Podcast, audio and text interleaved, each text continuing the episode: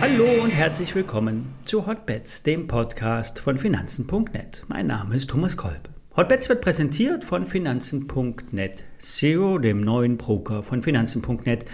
Hier kannst du komplett gebührenfrei handeln, direkt aus der App oder über die Webseite finanzen.net slash zero.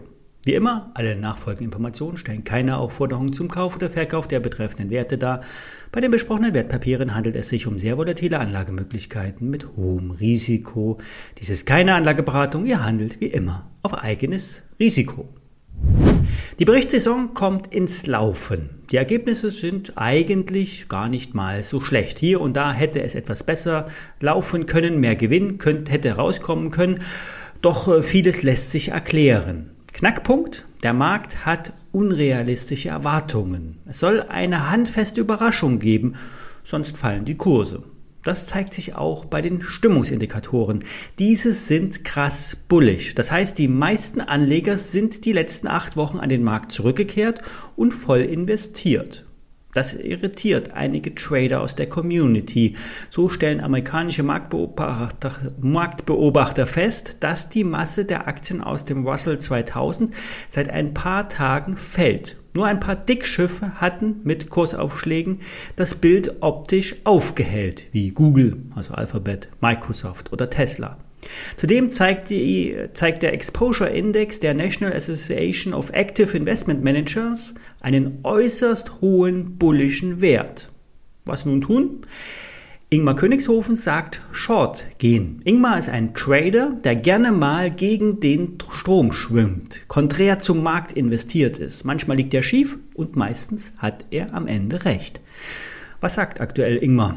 Die Stimmung ist zu gut. Die Euphorie ist messbar in den Stimmungsindikatoren. Diese tendieren in Richtung der Extrembereiche. Die Markttechnik lässt zudem eine breite Seitwärtsrange erkennen. Unten 14.800, 15.000 Punkte im DAX. Oben 1.000 Punkte höher, 15.800 bis 16.000 Punkte. Nun macht der Gesamtmarkt in dem oberen Bereich Zicken. Er geht nicht durch, durch den Widerstand. Es ist zu befürchten, dass der Ausbruch nach oben nicht gelingen kann und bei einem erneuten Abdrehen der Kurse diesmal die Unterstützung nicht halten wird. Bei einem Bruch der 14.800 Punkte sind noch einmal weitere 1.000 DAX-Punkte Downside möglich. Macht auf dem aktuellen Niveau mal fast 2.000 DAX-Punkte.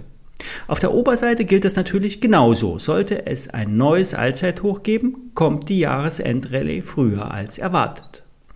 Die Regel aus der Markttechnik besagt, die Punkte aus der Seitwärtsrange werden bei einem Bruch nach oben oder nach unten in gleicher Höhe abgetragen. Fazit nach oben ca. 1000 Punkte, nach unten von heute gesehen 2000 Punkte.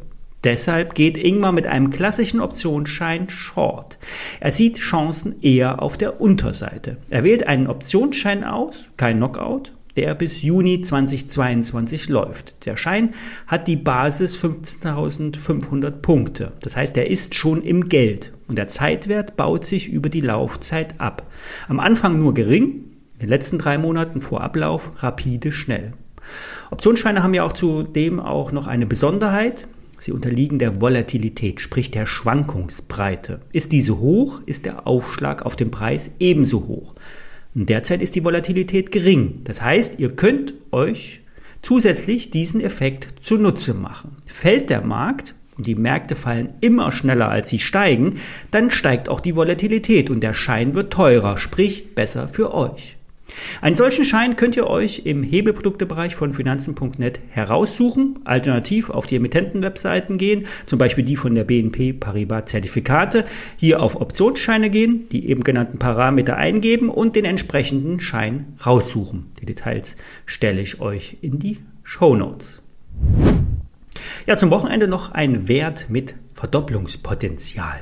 Es geht um POR. Der österreichische Baukonzern profitiert von dem allgemeinen Bauboom, der ungebrochen weitergeht. Die Auftragseingänge liegen branchenweit laut Statistischem Bundesamt bis zum Sommer um 4,8 Prozent zu. Im gesamten Euroraum wird ohne Ende gebaut, sowohl im Tiefbau als auch im Hochbau. Der Baukonzern aus Wien konnte in diesem Jahr schon mehrere Großaufträge an Land ziehen.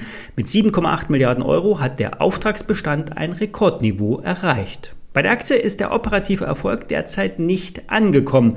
Der Wert notiert über 50 Prozent unter seinem Dreijahreshoch. POR setzt zudem trotzdem oder trotz guter Geschäfte zusätzlich ein Effizienzsteigerungsprogramm um. Vor allen Dingen die Verwaltungskosten sollen jährlich um über 43 Millionen Euro gedrückt werden. Die Umsatzprognosen liegen bei 6 Milliarden Euro.